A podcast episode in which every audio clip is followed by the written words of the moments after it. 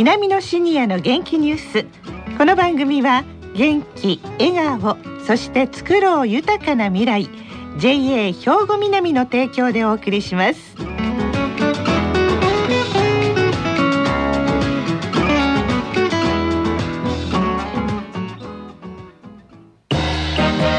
皆様の元気生活を応援する JA 兵庫南。近畿最大級の農産物直売所虹色ファーミン。おすすめは JA 兵庫南エリアの新鮮な地元農産物。皆さんおはようございます。藤原まさです。南のシニアの元気ニュースの時間です。今日も稲美野学園の元気なシニアの皆さんが気になったニュースや話題を取材し、ラジオを聴きの皆さんにお伝えいたします。今回は稲美野学園ラジオ放送サポーター J 班の方々に来ていただきました。それでは自己紹介からお願いします。おはようございます。神原義弘、75歳です。上原俊之、75歳です。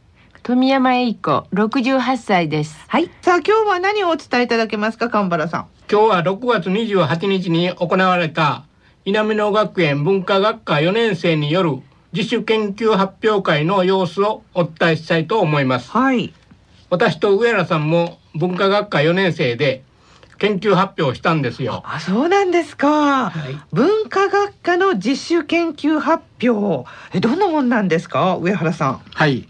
文化学科の講座は文化や歴史、芸術、文学などに関する教養を高めるための講義が中心で、どうしても受け身的なものが多いのですが、この自主研究は班ごとに自分たちで決めたテーマをもとに資料の収集や調査を行い研究成果をまとめるというまさに主体的な学びを目指したものなんです。はい。成果はレポートにまとめ当学園の図書館で公表するとともに今回の発表会では各班の代表者がパワーポイントを使って14分のプレゼンテーションを行いました。はい。公開講座なので一般の方も参加されていました。へえ、そうですか。今回のこの発表会、集大成ということになるんですね。富山さん。はい、あの今年の文化学科4年生は1組2組合わせて71名です。はい。11のグループに分かれて発表されました。テーマも歴史や健康、地域の産業と様々で、全員が立派な研究報告をされていましたが、今日はその中から代表して2つのグループの発表を聞いていただきたいと思います。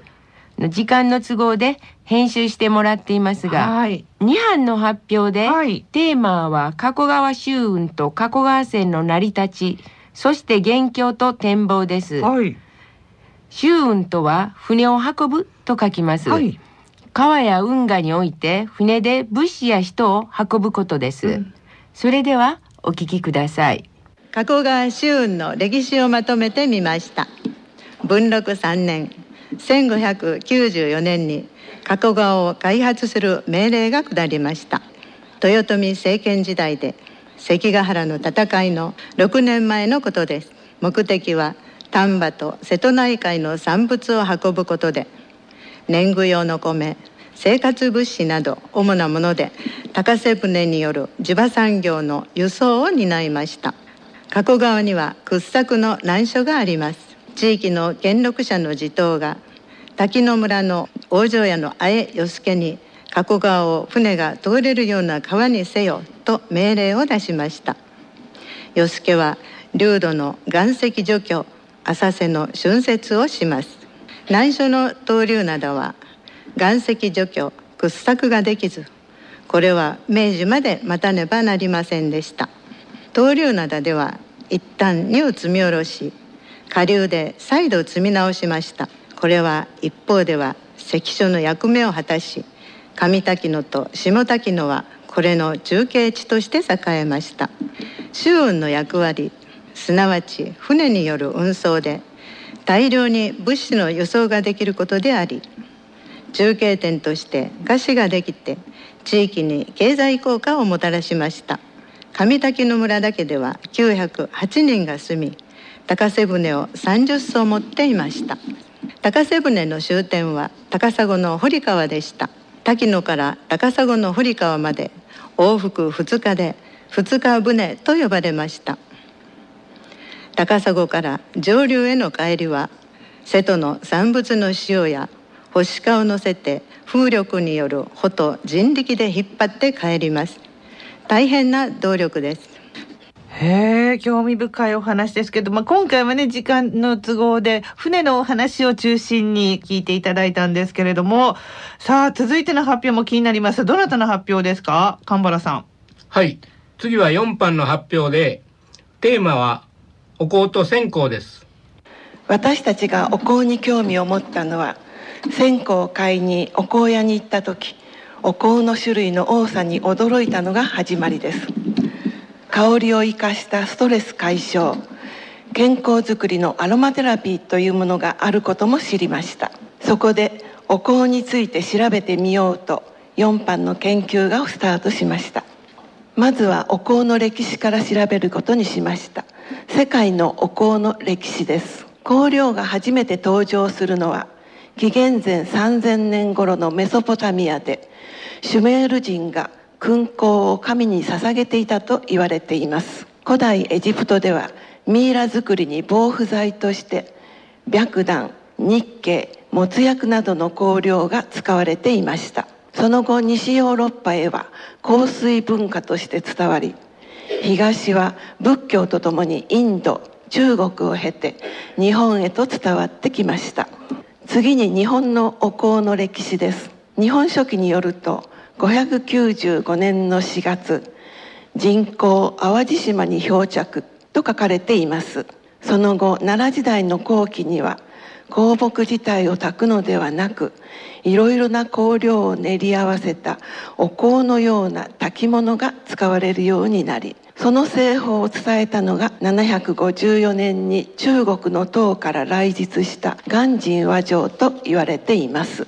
現在最も有名な香木は東大寺正倉院に残る伝説の人工蘭奢体です。756年に光明皇太后が東大寺に献納した時は 13kg ありましたが足利義政織田信長明治天皇などその後手柄のあったものに切り与え現在は 11.6kg とのことです。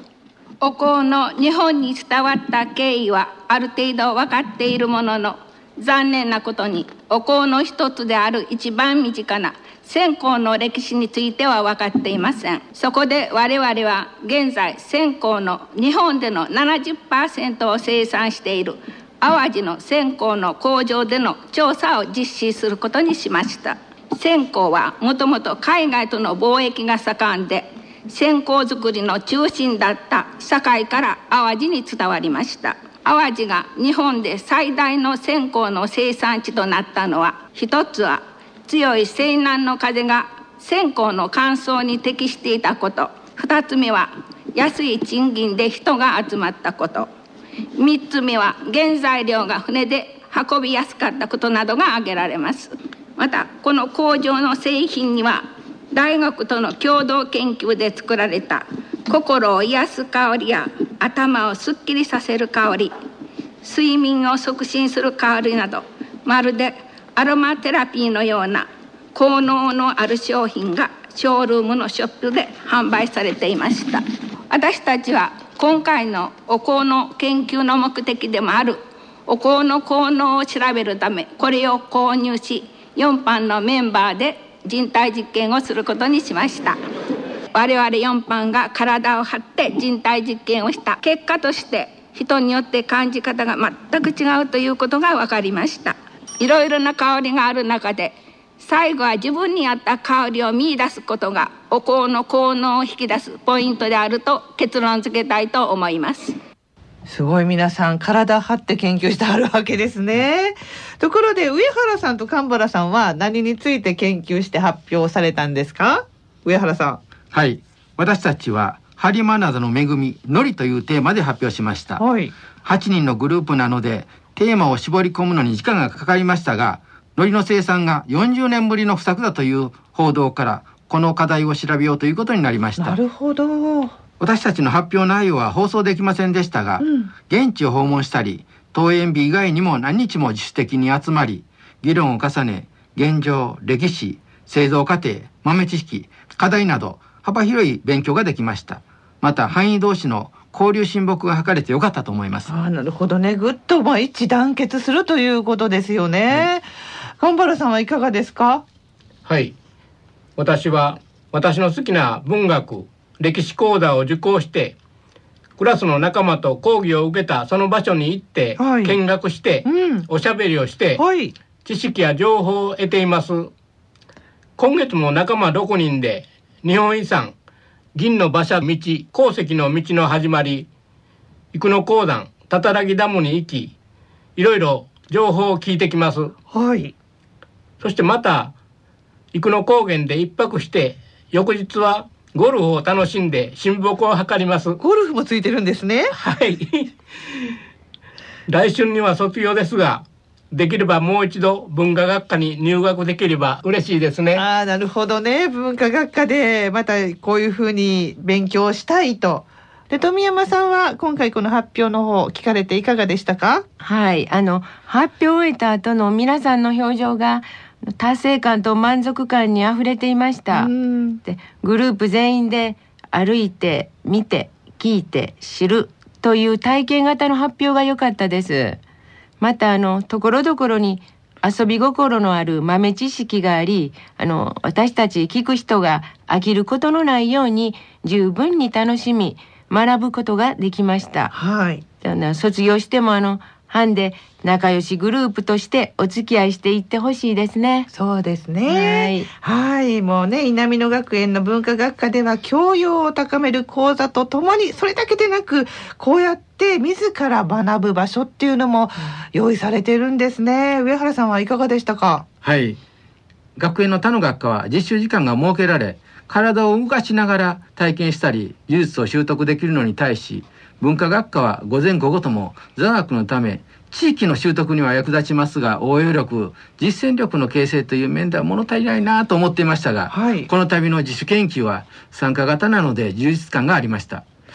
他の班の研究方法も参考になったので今度は富山さんと同じように大学院に進み 私自身にとって関心の高いテーマを選んで勉強してみたいと思う気持ちが高ぶってきました。はい。そうですか。じゃあ卒業された大学院にはいああ、行かれるんですね。そうしたいと思ってます。はい。そして、ガンバラさんは文化学科で頑張ってください。